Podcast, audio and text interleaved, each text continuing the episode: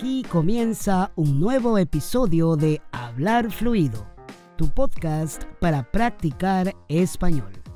Yo soy Shanir, tu tutor personal, y voy a ayudarte a practicar español contándote historias sobre la vida cotidiana, el trabajo y la cultura latina, para que descubras cómo hablamos los hispanohablantes en nuestro día a día.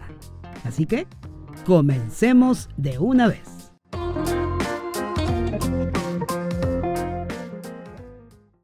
Hola, ¿qué tal?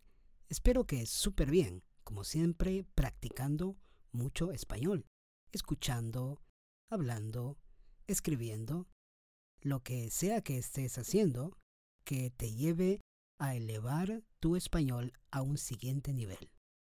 Por mi lado, aquí como siempre trabajando duro en el contenido para que puedas aprender y practicar más español. Y en este episodio he preparado algo muy especial. Es una entrevista, pero una entrevista diferente, porque la protagonista es mi esposa.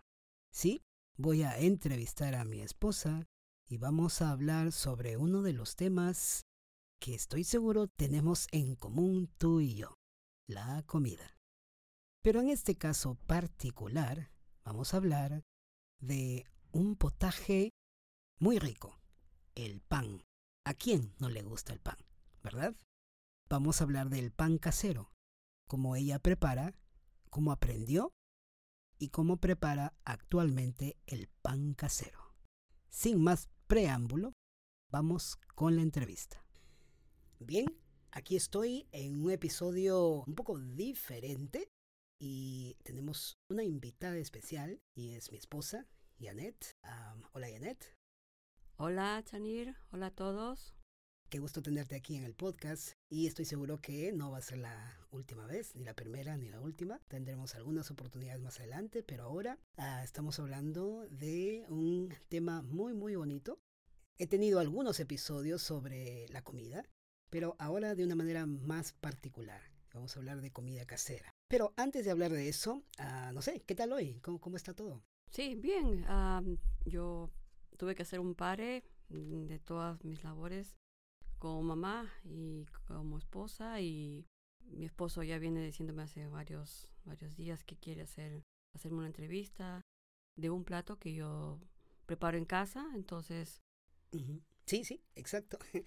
Así que aquí estamos. Hoy vamos a irnos mentalmente, vamos a imaginarnos cómo se hornea el pan casero. Que tú eres especialista, bueno, ya nos contarás un poquito cómo fuiste aprendiendo, pero es un pan delicioso. Yo puedo dar fe eso, es muy, muy rico. Diferente a los que compramos en la tienda, por supuesto. Este pan casero lo aprendí con mi suegra. Ella desde muy pequeña prepara el pan eh, y lo ha llevado preparando en su propia familia. es una tradición hacer el pan, este pan casero para Navidad y para Año Nuevo. Y entonces me gustó la idea, me gusta cómo lo hace ella y poco a poco yo también he ido aprendiendo y em, a las finales ah, yo tengo adopté mi propia forma de hacerlo y la forma de ella mezclando ideas, mezclando de aquí y de allá y se fusionaron eh, las ideas. Al estilo Janet. Este es un pan al estilo Janet, ¿no? sí. Excelente. Bueno, entonces creo que podemos empezar eh, eh, hablando sobre qué ingredientes tiene, ¿no? ¿Qué, qué, qué contenido tiene, qué, qué, ingredientes realmente, básicamente, tiene este pan? sí. Así es. Bueno, para hacer este pan casero necesitamos harina todo uso, huevos, aceite o mantequilla natural, levadura, agua tibia con sal y si desean darle un gustito eh, un poco más agradable, agregarle anís y también si desean hacerlo un poco más nutritivo, eh, agregarle ajonjolí o, y linaza. Bueno, voy a poner en las notas del episodio las, los ingredientes de, de esta receta para que puedan saber las medidas exactas y puedan de esta manera todos saber cómo se hace. ¿no? Muy bien, bueno, entonces rápidamente vamos a la parte central ¿no? de, de la preparación.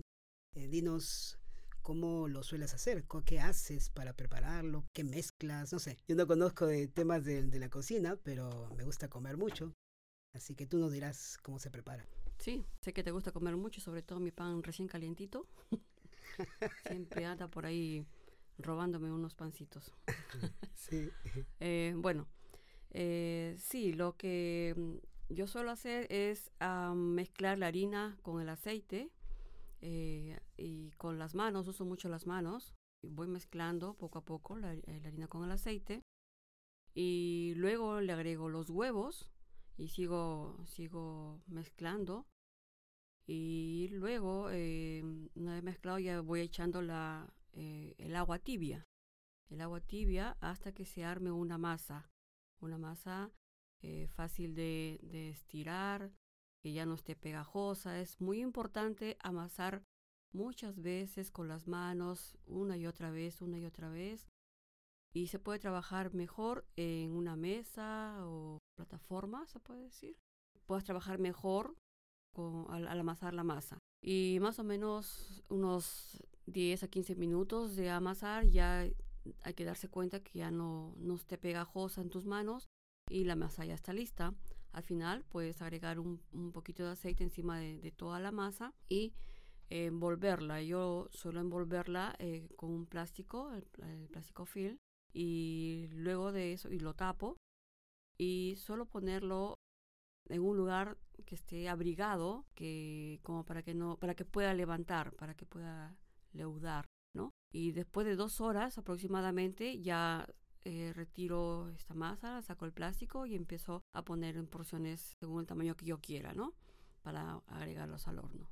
Esa es toda la preparación rápida y sencilla. Ah, excelente. Y una vez que está en el horno, ¿cuánto tiempo tiene que cocer? Esto depende mucho del horno. Por ejemplo, te paso el dato, el horno de mi suegra, el pancito dura más o menos unos 15 minutos, para entre 15 a 20 minutos. ¿Ok? Para que eh, esté. Bueno, el horno, eh, en el horno de mi suegra eh, demora un poquito más. Por ejemplo, se toma entre 20 a 25 minutos y en mi horno es un poco más rápido, es entre 15 a 18 minutos ya está el pan. O sea, tienes que conocer tu horno. ¿Y la temperatura? A 250 grados. 250. Estos son hornos eléctricos, no es un horno microondas. No, no, no. Uh -huh, un horno eléctrico. La experiencia que tienes tú es con un horno eléctrico, pero también entiendo que se puede hacer en un horno de barro, ¿no? Que es muy popular aquí. Oh, sí, sí, un horno de barro es muchísimo más agradable. Uh -huh. ¿no? Nos encanta, bueno, cuando vamos, viajamos a la sierra, los panes hechos en horno de barro es mm, una delicia. Una delicia, sí, sí. Bueno, acá eh, la preparación entiendo que será igual, pero se cambia solamente el lugar donde se hornea, que en este caso, porque estamos en la ciudad, eh, lo hacemos en horno eléctrico, ¿verdad? Fantástico. Bueno, creo que eso es todo, ¿verdad? ¿Hay algo más que quieras agregar? ¿Qué más eh, se puede hacer para, para el pan? Después de, de, de, tenerlo horneado, ¿cómo lo sirves o cómo lo recoges? No sé.